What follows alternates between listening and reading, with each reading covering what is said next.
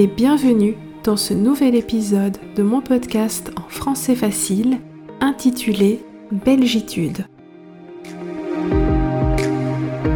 Ce podcast est pour toi si tu apprends le français ou si tu veux découvrir la Belgique. Attention, je ne suis pas une spécialiste de la Belgique, l'objectif de ce podcast est avant tout de t'aider à apprendre le français et de te partager ma culture. Je parlerai lentement et avec un vocabulaire simple afin de te permettre de comprendre plus facilement. Si tu souhaites lire la transcription de ces podcasts, rendez-vous sur mon site internet www.bruxellesj'arrive.be.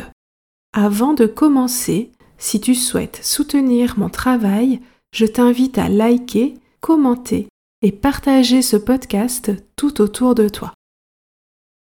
J'avais prévu cet épisode un peu plus tard, mais au vu de l'actualité des dernières semaines, j'ai décidé de le sortir en avance.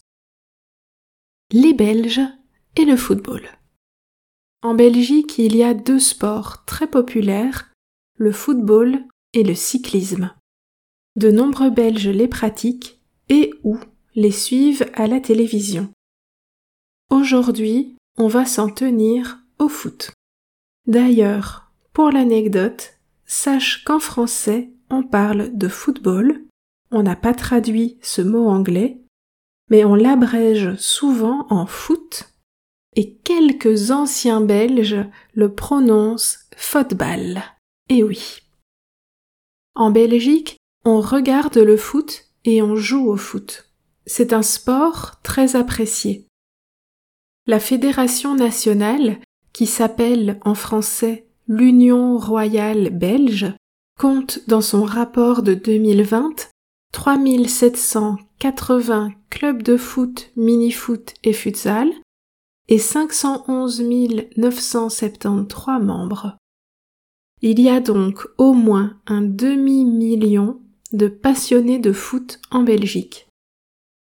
Parmi ses membres, il y a des joueurs amateurs ou professionnels, des arbitres, des entraîneurs et tous les collaborateurs qui participent à l'organisation des matchs.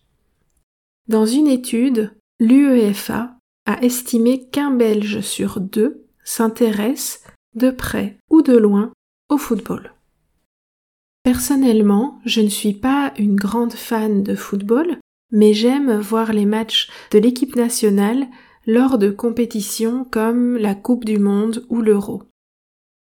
Le football se joue sur un terrain et se regarde à la télé ou lors de grands événements comme la Coupe du Monde sur un écran géant. C'est un sport populaire que les Belges aiment regarder entre amis et autour d'une bonne bière.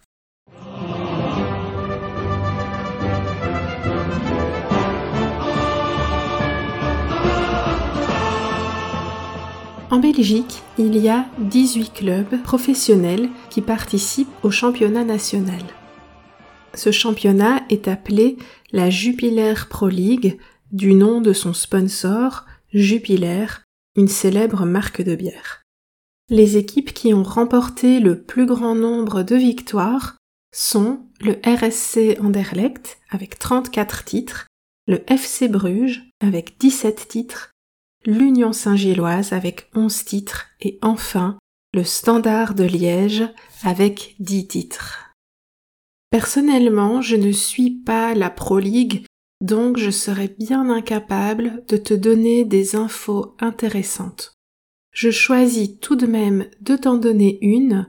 Du côté francophone, il y a une éternelle rivalité entre le Standard de Liège, les Rouges, et le RSC Anderlecht les Mauves. Le match Anderlecht Standard est d'ailleurs un des classicos du championnat belge. Un classico, c'est un match emblématique. Il déchaîne souvent les passions du côté des supporters.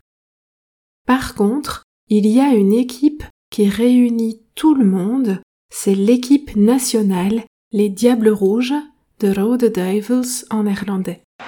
Ils vont le faire. Ça va être le but. Pour Je l'ai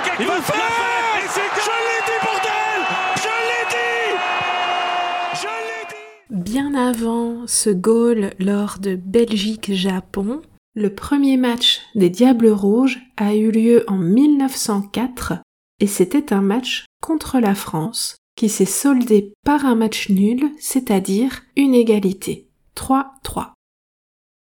À l'heure où j'écris, les Diables Rouges sont entraînés par le sélectionneur national Roberto Martinez, assisté de l'ancien joueur français Thierry Henry.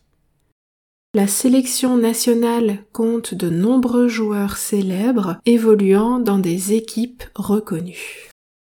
On peut citer par exemple Romelu Lukaku qui joue à l'Inter Milan, Thibaut Courtois, le gardien des Diables, ou Eden Hazard, le capitaine de l'équipe, qui jouent tous deux au Real Madrid.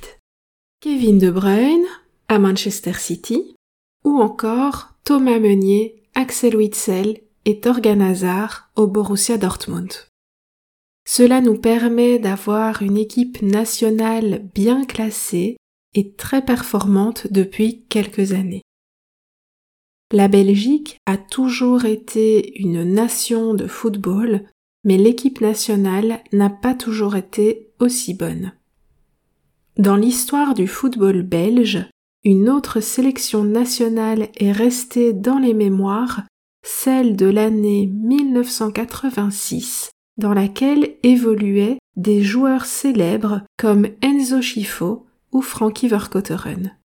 Lors de la Coupe du Monde de 86 au Mexique, cette équipe est allée en demi-finale où elle a perdu contre l'Argentine de Maradona. Une première pour les petits Belges. Allez les gars, courage, si on est là, c'est pour gagner. Et viva Mexico, enlevez le sombrero. Les petits Belges, les petits Belges sont à Mexico. Enfin, loin de Mexico et de 86, je ne peux pas ne pas mentionner un moment clé de l'histoire du foot belge, la demi-finale de 2018, France-Belgique, où nous avons perdu face à nos voisins. Une défaite amère pour les Diables Rouges qui entretient la rivalité footballistique entre la France et la Belgique. Les Français n'hésitent jamais à nous rappeler leur victoire lors de ce match et nous rêvons de revanche. Voilà, je m'arrête ici pour ce petit panorama du foot belge. J'espère que l'épisode t'a plu et je te laisse avec Eden Hazard mettant l'ambiance sur la Grand Place de Bruxelles après la Coupe du Monde de 2018. À bientôt. J'aimerais que tout le monde sur la place suive mes pas. Si je vais à droite, bah vous allez à gauche. Si je vais à gauche, vous allez à droite, ok? Ready? Where is the future?